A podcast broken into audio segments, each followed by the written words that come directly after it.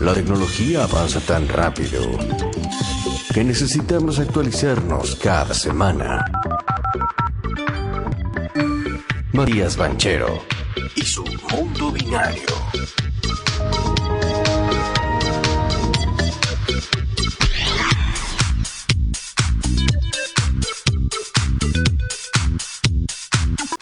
Para no perder la costumbre, sale por Skype. Eh, señor Matías Banchero, desde un lugar del otro mundo. ¿Cómo anda la banda? Otro mundo. Si estaba Bien, acá, bien. rey. Ando, ando por acá, ando cerquita.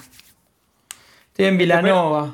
Piso, amigo. Bueno, Vilanova tampoco es tan cerca. No, no es tan cerca, no es tan cerca. Yo Eh. pensé que de tres calles. No, que estar a tres calles, ojalá. Estuviese a tres calles. Sería Bueno, todo ¿qué? más fácil. ¿Cuál es el, el tema del día de hoy? Bueno, a ver, hoy vamos a hablar de un par de cuestiones. Por un lado, vamos a salir con, con cambio climático y me puse a investigar un poquito de energías alternativas que la otra vez Nahuel había hablado del, Sí. del silicio, me parece, o algo así. Estuve mirando un poco tema de coches voladores y cómo van a, a empujar la industria para, de estos coches voladores para bajar la- el consumo, obviamente, de, de combustible fósil y meterle bastante al hidrógeno. Ajá. Así Ah. que vamos a ir por ahí. Vamos a empezar por el principio. Hoy a la mañana estuve escuchando una, una conferencia importante de, de la presidencia, de la presidencia del Consejo Europeo, eh, que la Ah. encabezó Ursula von der Leyen, que es la presidenta básicamente, y estuvo hablando de tres grandes temas, digamos, de cara a la Unión Europea, que estuve escuchando el tema de la energía, habló Papo y, y Martín, estuvieron conversando un poquito de la, de la energía eléctrica y demás. Y lanzaron el proyecto, o en realidad fortalecieron un poco ya lo que venían hablando, el proyecto Europa 2021-2024, ¿sí? con una visión ya post-COVID. Sí, se habló de que, bueno, más de 700 millones de, de vacunados en la Unión Europea y, y además de eso se exportaron muchísimas vacunas. Así que ahora ya se hizo el lanzamiento como formal de lo que son los proyectos que se vienen de cara a los próximos Horizonte 2024 eh, y Horizonte 2027. Ajá. Esto va de la mano de, de políticas públicas que están articuladas también con los centros que, donde par- trato de participar de, de temas de inteligencia artificial, estrategias públicas de la Unión Europea para, para avanzar. Y como grandes pilares, eh, uno fue la defensa, tanto la defensa física, digamos, la batalla eh, de, de guerra o de, de defensa de, frontera física, sí que van a, van a trabajar en conjunto bastante con la OTAN. Están mirando bastante a Biel- Bielorrusia y a, y a Rusia, que ahora está teniendo elecciones legislativas también, y se están bueno, hablando del tema del fraude. Así que ahí se va a apoyar la Unión Europea en la parte física, eh, mucho en la OTAN, que desde siempre la, OTAN, digamos, o la NATO, como le dicen acá en la Unión Europea, van a desplegar más de 5.000 efectivos eh, para misiones, digamos, para controlar todo lo que es la defensa de los bordes, la frontera, por cuestiones de inmigración. Y ahí entra fuerte lo que ella comentaba de, más allá de la OTAN y de la parte física de los ciberataques. Se habló mucho de GDPR, se habló mucho de, mm, de cómo tiene que trabajar articulado para, eh, o sea, para compartir información entre los diferentes Estados miembros que permitan que, se, que esa acción conjunta, digamos, fortalezca la defensa de los bordes. Se han recibido muchos ciberataques en el último mes en, dentro de la Unión Europea. Empresas muy, muy grandes, aseguradoras como, como AXA, por ejemplo, han, han tenido graves eh, problemas. Y, el miedo es básicamente que eso, ¿no? Que lo decía ella hoy, con una laptop te pueden franquear sistemas como el de la como por ejemplo el de, el de energía y te pueden tirar abajo energía o líneas de producción de, de fábricas, de industrias, con, más que nada ahora con, con todo lo que va a ser la digitalización que propone la Unión Europea eh, para de cara a lo que es eh, industria 4.0 y un, un futuro, digamos, mucho más automatizado. Así que estuvo hablando bastante de ese, de ese tema y abordó la cuestión del cambio climático como segundo eje importante. Eh, Recordemos que por allá por el, por el año 90 se empezaron a trabajar todos estos acuerdos como el de París y, y acuerdos, digamos, de, de contención o de cuidado del cambio climático que viene de que durante el siglo XX o después de la Segunda Guerra se planteó un escenario, un modelo capitalista esperando o partiendo de la base de que los recursos eran infinitos y hoy en día estamos en un escenario donde ya los recursos son finitos, ya lo que eran eh, considerados, digamos, energías o, recursos renovables ya son eh, no renovables. Entonces, bueno, el objetivo de la Unión Europea, que el que se había planteado antes del verano y lo, y lo reforzaron ahora, es cortar las emisiones un 55%, ¿sí? De cara a 2030. Recuerdo a todos los que están del otro lado que no estamos viéndolo a Matías en este momento porque el Twitch es una garompa y se está colgando todo el sistema. Pero bueno, te escuchamos bien, Mati. Ah, vale, vale, ahí estaba mirando la com. Sí, ¿me escuchan bien? Sí, porque se colgó con el tema del Skype. Sí, está funcionando medio flojí. Eh, es la compu, pero avisarles al otro lado que está en vivo, ¿eh, Matías Sí, sí, sí, sí, 15 de septiembre, 12 y 21 estamos. Ahí lo tienen, eh, ahí lo tienen. eh, Claro, no. Qué sincronización con el. Aparte, hoy, hoy en el programa que no puedes practicarlo nunca. No, no. O sea, si hoy, teníamos grabado, quedaba como el orto re notable. Hoy estuvo, sí, estuvo conversado el tema. Estuvo conversado a la mañana, lo pude escuchar un rato y estuvo, estuvo bastante lindo, estuvo lindo. Este, bueno, después a, nivel de clima, de objetivos de la Unión Europea, pero también habló de, pidiendo objetivos un poco más firmes del lado de, Estados Unidos y de China, que Xi Jinping salió a señalar que había fijado unos objetivos súper potentes, pero, pero lo que pide es un plan de acción, ¿no? que se trabaje en un plan de acción concreto donde realmente lo, se vea, digamos, en la realidad, no en el discurso, qué es lo que va a hacer China para, para el cambio climático. Buenas noticias para todos los que se quieran meter acá en este mundo del, cambio climático. Va a haber 4 mil millones de euros adicionales en financiación de acá a 2027. ¿sí? Todo lo que tiene que ver con renovación de energías, lo que hablaban los chicos hoy en España, por ejemplo, que si bien está bastante bien, digamos, hay bastante de, energías renovables y está trabajando bastante fuerte, lo que se está buscando es un mayor impacto, ¿no? En, tanto en España como, como en toda la Unión Europea. Y se planteó, eh, que me interesó bastante también para, para la juventud, digamos, que el año que viene sea el año de la juventud europea. Y se ah. lanzaron programas eh, bastante interesantes que los van a articular de acá a fin de año, bastante em, relevantes para los jóvenes, para evitar la precariedad laboral, por un lado, ¿sí? que es un drama, digamos, para, no solo para los jóvenes, pero principalmente, y principalmente en el sur de Europa. No sé, eh, creo que España tiene un 50 o un 60% de, de jóvenes, ¿no? De, de, centennials que ni estudian ni trabajan. Bueno, es un tema bastante eh, eh, recurrente, eh, principalmente para... Como en Argentina, la... Claro, claro. Claro, bueno, en Argentina pasa un poco lo mismo. Este, es un problema global, digamos, la inserción juvenil.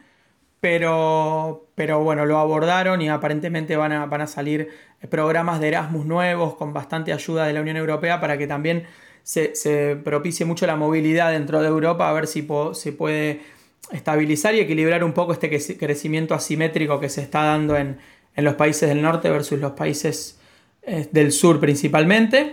Habló también de, bueno, de Polonia y Hungría y las cuestiones, eh, digamos, de que yo no me voy a meter ahí, pero son temas más bien, digamos, de problemas de género, problemas de violencia o, o de, digamos, del paradigma que pretende la Unión Europea como, como valores fundamentales. Pero bueno, habiendo comentado esto, que fue lo que me disparó un poco lo que vi, sumado al evento de ayer de, Apple, que si quieren hacemos un pequeñito paréntesis acá y hablamos un poco de eso, y ya después me meto en la parte de los coches voladores. Bien. El evento de ayer de Apple había un... es prácticamente mm, lo mismo de siempre, digamos, ¿no? Sale el iPhone 11, 12, 13 y y bueno, la verdad que los, las mejoras a nivel de móvil están siendo, desde mi punto de vista, un, tanto accesorias. O sea, mejoran. Eso te iba a preguntar, ¿mejoran el móvil o mejora la cámara? ¿Se llegó a una meseta? Sí, ya hace un par de años, digamos. Eh, la cámara de foto mejora nada más, entonces. Mejora la cámara de foto. Eh, hicieron una cámara que te permite cambiar el foco mientras, mientras haces video, mientras grabas un video. eso, eso está bueno para los que quieren hacer producción de, de contenido eh, desde el teléfono es, bastante copado, digamos, la mejora. Después mejoran la cantidad de nits que se llaman NIT, que los nits son eh, básicamente, para decirlo fácil, el brillo que tiene, o sea, la cantidad de luz que puede emitir cada punto, ¿sí? por centímetro cuadrado o por milímetro cuadrado de la pantalla. Cuanto más ah. brillante, te permite que vos lo puedas ver, por ejemplo, en lugares con mucha luz. Salís a la calle. Bueno, esto lo mejoraron mucho para, para el teléfono y también para el Apple Watch, que lo presentaron ayer. ¿Sí? Presentaron el Watch Series 7. Eh, que bueno, la verdad que también. A mí, digamos, no me, no me sorprendió mucho, la verdad, lo de lo que tiene que ver con el hardware. Sí hicieron algunas mejoras en, en los chips también. Y lo curioso es que ya salió un modelo de iPhone 13 Pro Max de un tera. De un tera de. montón. Que es un montón. Grabar videos en 4K. Sí, y vieron que les dije que van a aumentar un poco los precios. Bueno, no, no aumentaron un poco, aumentaron un poco bastante, me parece, porque el de un tera, que es el del tope de gama de, de iPhone, va a salir 1800, entre 1739 y 1840 euros. ¿Qué rompimos? Dos lucas. Con un seguro, dame el seguro contra Fano, ¿eh? Pero me sale más barato irme a Corea del Sur de vacaciones. el Apple, dame el, seguro contra el Apple eh, Health, creo que es, o Care, no, sí, no sé, sí, seguro, no te cubre robo. Claro. Te cubre rotura, bla, bla, bla, bla, bla, bla. Pero andate, que, que, que, te hagan un manoteo en el rabal. Y perdiste 1800. Ahí está. Así. picado, picado. Ahí, yo acá mi duda siempre es, Diga. ¿qué buscas cuando gastás 1.800 euros en un teléfono? Pertenecer. es una, no, no, es una pregunta que no estoy, no estoy tratando de llevarla a algún lugar. Porque si vos buscas sacar fotos, sos un pelotudo. No, claro. Sí, te compras una cámara reflex, lo que decía. O sea, sos un boludo. Entonces, a mí me sorprende, esto es claramente, eh, Apple es una marca de pertenecer claramente. Ayer me llamó mucho la atención, estuve, como dije, en un local de, donde se venden cosas de tecnología y hay cámaras reflex por 460 euros. Sí, claro. Canon. El que lo caro no es la cámara, es el objetivo. Pero el objetivo es comprársela. Pero a mí, eh, un poco, eh, Mati, vos, si tuvieras que definir cuáles son las grandes innovaciones del iPhone 13. ¿Con qué te quedas? Con la cámara, o sea, con la cámara, con la, con la funcionalidad de la cámara, sí. que es esta que les decía hoy de que, de que te permite cambiar el foco cuando estás haciendo videos, para una mirada, ellos le llamaron algo así como cinematográfico, le pusieron un nombre de esos así marketineros. Em, y el iPhone en sí, mm, que hay más variedad, o sea, tenés diferentes cantidad de almacenamiento, desde 128 GB a 1 TB. Lo que pasa es que si vas a grabar en alta definición, 128 eh, 28 GB es como... Te alcanza poco, claro, claro, alcanza poco. Me quedo con eso, me quedo con el Super Retina, que va a alcanzar picos de 1200 nits. Y vos calculá que en general los teléfonos más avanzados tienen entre 800 y 1000 los, los, de los competidores más cercanos, un Huawei y un Oppo entre 800 y 1000, 1200, una mejora, no te diga que es una locura, pero es una buena mejora. Y después tiene un nuevo chip, el A15, ¿sí? que lo que ellos dicen hay que, va a haber que probarlo cuando salga, un 50% más rápido la capacidad de procesamiento ¿sí? que el de, la, de los competidores de la misma gama de ellos. Obviamente que vienen con 5G, pero ya los anteriores venían con 5G. Y aparentemente la, batería que tiene, no por la batería, sino por el CPU este, va a durar entre una hora y media y dos horas más en, promedio. Bien. van a durar 20 minutos más o menos. No, no, no. Tengo una consulta porque yo eh, iba leyendo en los últimos meses. Finalmente, Apple deja la carga de batería eh, por medio de cable.